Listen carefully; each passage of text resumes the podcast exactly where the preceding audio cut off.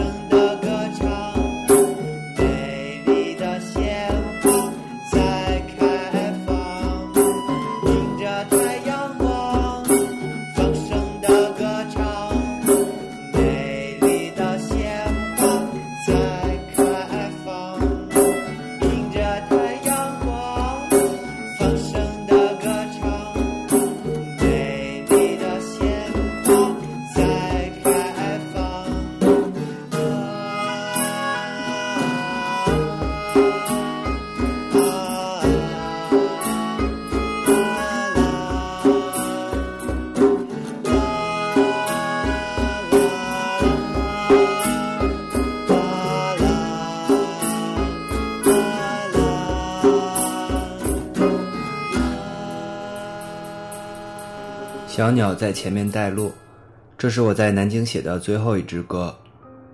麦子曾经跟我说过，如果你三十岁的时候还能写这样的童谣，你就真的牛逼了。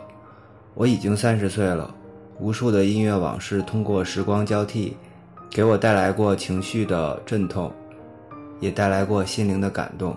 至于牛逼不牛逼这件事儿，对于我来说已经不重要了。经历了乐队解散的沮丧和对未来生活的不确定，成了我在南京最后一段日子的全部感受。每天我下午才起床，晚上就干脆在楼下朋友开的 VCD 店里消磨时光。因为不工作，我的生活开始变得非常拮据。当然，我还是获得了一些朋友们的帮助，比如圈儿爷，他给我炒白菜吃，还请我去他家里洗澡。那是那个冬天我洗的第一次热水澡，热水流下来的时候，我的眼泪也跟着流了下来。还有乐平，他在去北京学习音乐之前，给我联系了一个吉他伴奏的活儿。我按照他给的地址找到联系人，发现是北京东路一个外语学校的学生在竞争学生会的干部。我给他伴奏一首外文歌曲，回报是两百块钱。当时学生会竞选结果还没有出来，那个学生让我到学校门口等他。我等他付钱的过程不仅仅是一种煎熬，更像是一种耻辱。最艰难的时候，我的兜里就剩下一块钱了。我从路边买了一个白薯，坐在板仓街的路边看夕阳中下班赶路的人群，他们都有家的方向，我却不知道该去向哪里。随后，我卖掉了自己唯一一把贝斯，换来了六百块钱。我用这笔钱打包邮寄了我的所有物品，然后买了一张回家的车票。从那个时候起，我就决定不再和这个城市有任何的关系了。我是两千零三年回到北京的，当时我的口头禅是：“谁在搞乐队，谁他妈是傻逼。”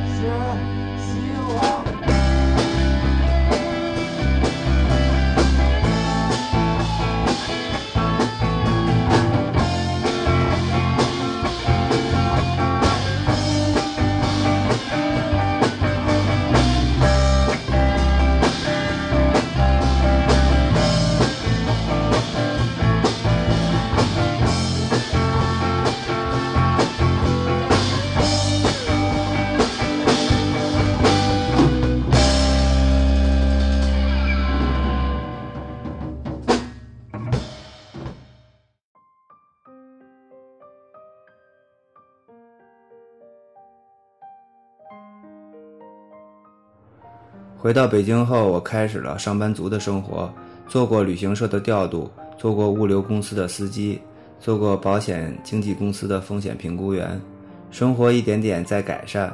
到批发市场买廉价的衬衣，或者和大学同学一起吃一顿羊蝎子，就能让我轻易感觉到什么叫做幸福。那两年我没有女朋友，生活也还算检点，和音乐圈子没有一点关系，也开始频繁接触网络，写一些肉麻的小字儿，企图吸引一些异性的眼球。生活相对稳定一点之后，我还是会反思自己做音乐的目的。我问我自己为什么要做音乐，答案是为了快乐。可是我为什么不快乐？因为乐队总是说散就散，我控制不了整个局面。那么怎么才能够改善它？首先要做一个好人，人不好，音乐再牛逼也是狗屎。其次要对朋友们好，就像对自己的亲人一样。然后就是不断的学习，尝试一些新的东西，要让自己丰满起来。即便人去人来是组建乐队的自然规律，如果自己的音乐能力提高了，那么也能更好的应对音乐上的变故。似乎眼前又是一片豁然开朗，水搞乐队谁傻逼的口头禅也忘得一干二净。当时乐平已经从南京到达北京学习音乐，他来到北京之后，先后从师于文林和曹军老师，学习吉他和音频制作相关的知识。早先在南京的时候，我们就非常的熟，混在一起也就成了水到渠成的事。二零零四年，孙颖也来到了北京。从迷笛学校学习贝斯，当时我都有一点点震惊。要知道，他之前已经弹了五六年的琴，水平已经相当的高了。他居然跑到迷笛，从初级班开始学，这让我对他刮目相看。我们三个一有时间就在一块玩。由于孙莹在遥远的香山行动不便，组建乐队的事儿就一直搁浅着，直到二零零四年底。我和乐平商量着要开始组建一支新的乐队了。刚才大家听到的歌叫《想飞的蓝尾鱼》，录制于二零零五年八月。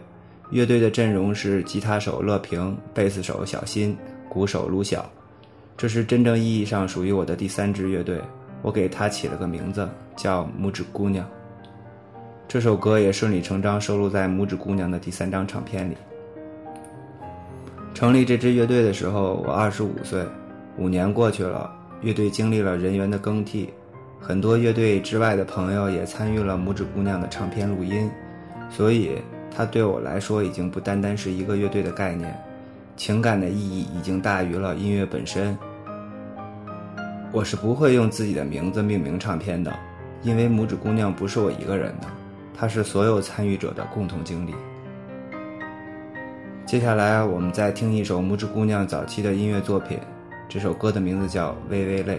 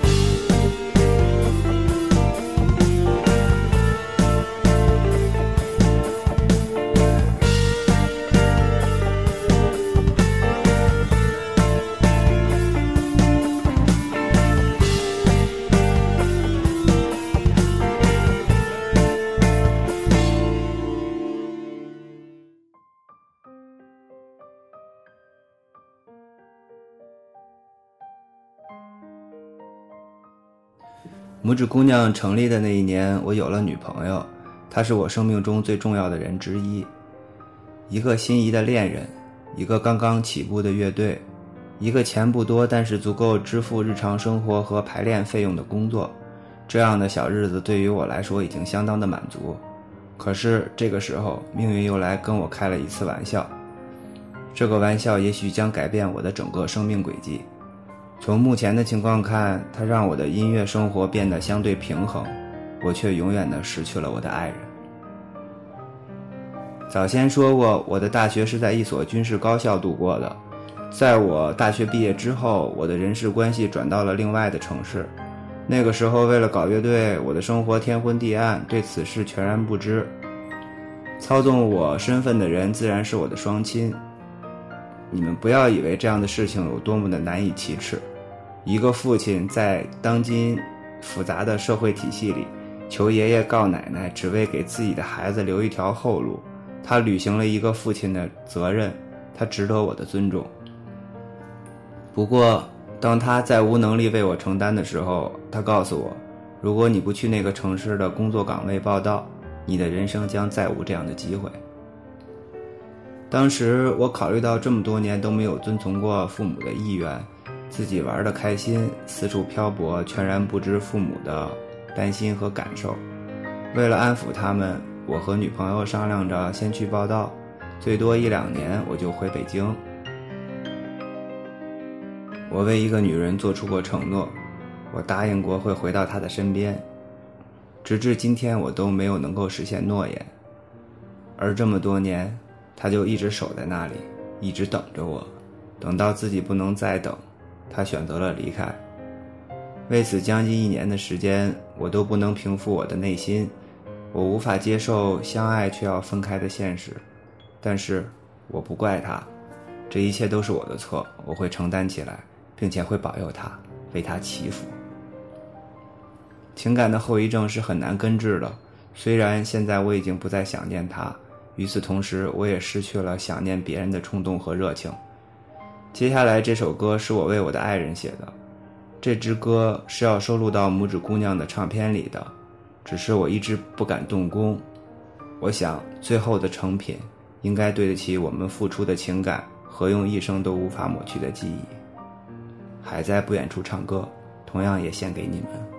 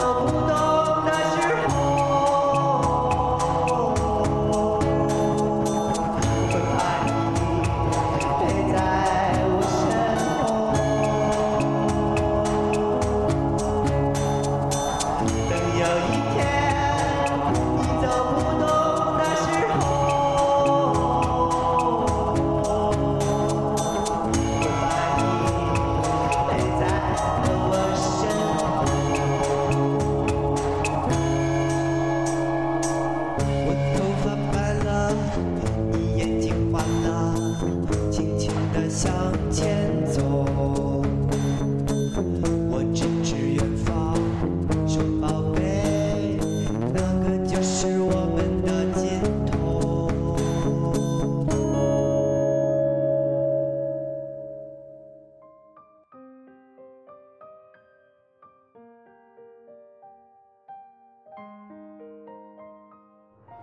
在一段煽情的音乐之后我决定进一段广告。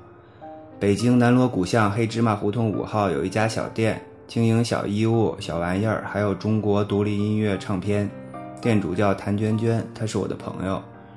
如果你没有听清地址，我可以再重复播报一遍：北京南锣鼓巷黑芝麻胡同，就在南锣著名的文娱奶酪南行第一个胡同就是黑芝麻。谭娟会热情地招待你。为什么做这个广告？不单单因为那里是独立音乐爱好者的聚集地，更多的是源自我的私心。那个小店里摆放着我和爱人的咖啡机，摆放着我和爱人家里的塑料花，摆放着爱人的手提电脑，还有我的吉他。那是我和这个女人最后的情感纽带。除非谭娟不想开了，只要她愿意，我和朋友们就不会让她轻易倒掉的。开店是非常艰难的。我希望我的朋友们都能和我一起支持他。说到谭娟，肯定就要说牛大肉，他们是结发夫妻。牛大肉本名牛磊，是十七二四独立音乐厂牌的执行人，他大概是北京最穷的唱片公司老板，但是他也是北京最用心的独立音乐厂牌的厂长。除了懒点，此人基本没毛病。我是二零零六年和牛磊先生通过网络结识的。然后我就参与到了他的音乐厂牌里。那个时候我已经到达郑州参加工作了，不过每个月往返于京豫两地是必须要做的事情。我的爱人和音乐上的伙伴都在等着我。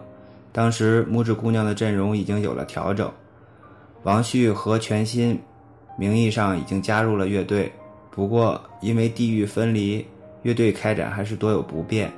没过多久，王旭和朋友们组建了嘎调乐队，全新则组建了奇怪的陌生人乐队。那个时候，我们建立了友情，也留下了为数不多的演出。音乐作品也是通过网络交流慢慢形成的。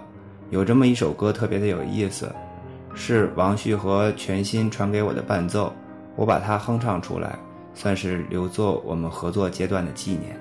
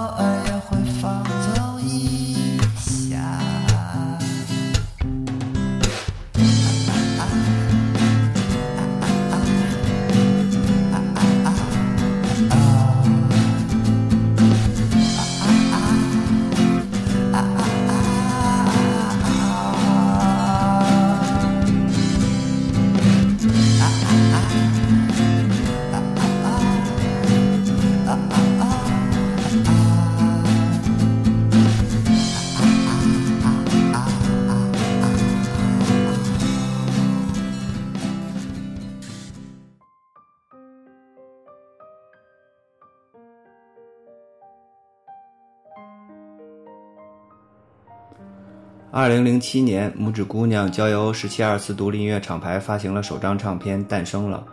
这张唱片的小样是我和乐平用了将近一年时间，从网络中传来传去才搭建好的。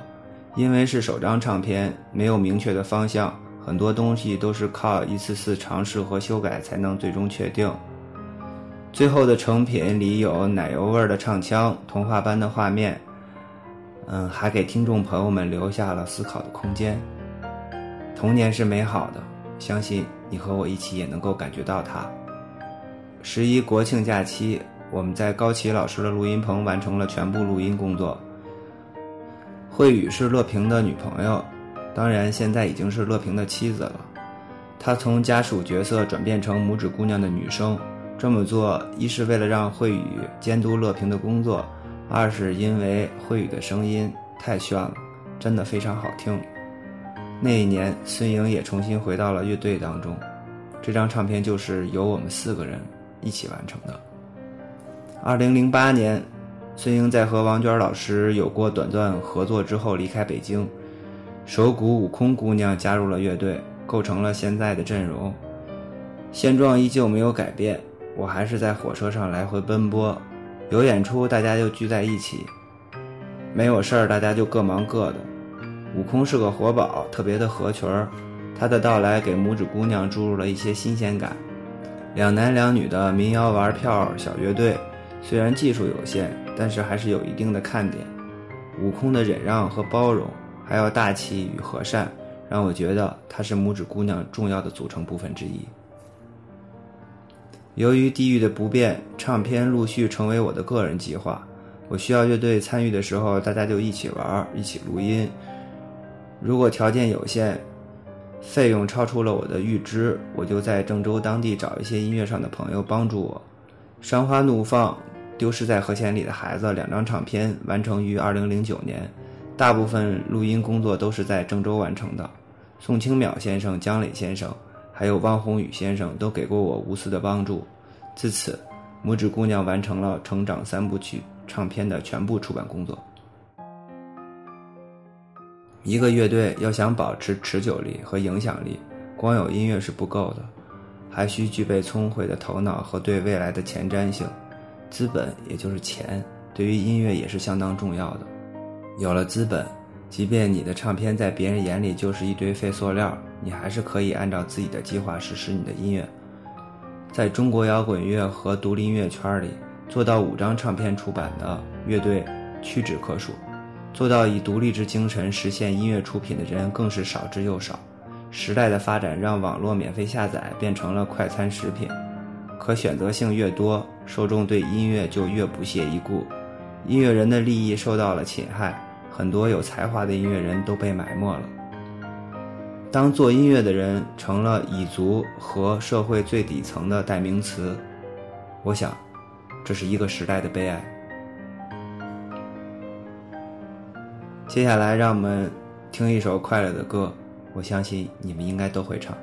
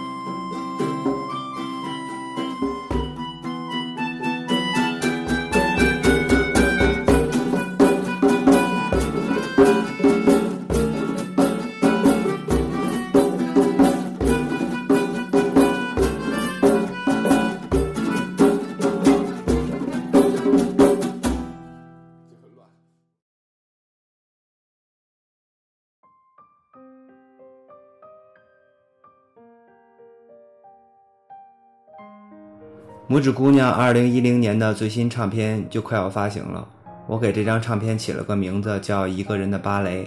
这是拇指姑娘的第四张唱片，它完全颠覆了先前你们听到的声音，和成长三部曲也没有任何的关系。我邀请了南京的女歌手撒娇参与全程女声录音，每一首都有亮点。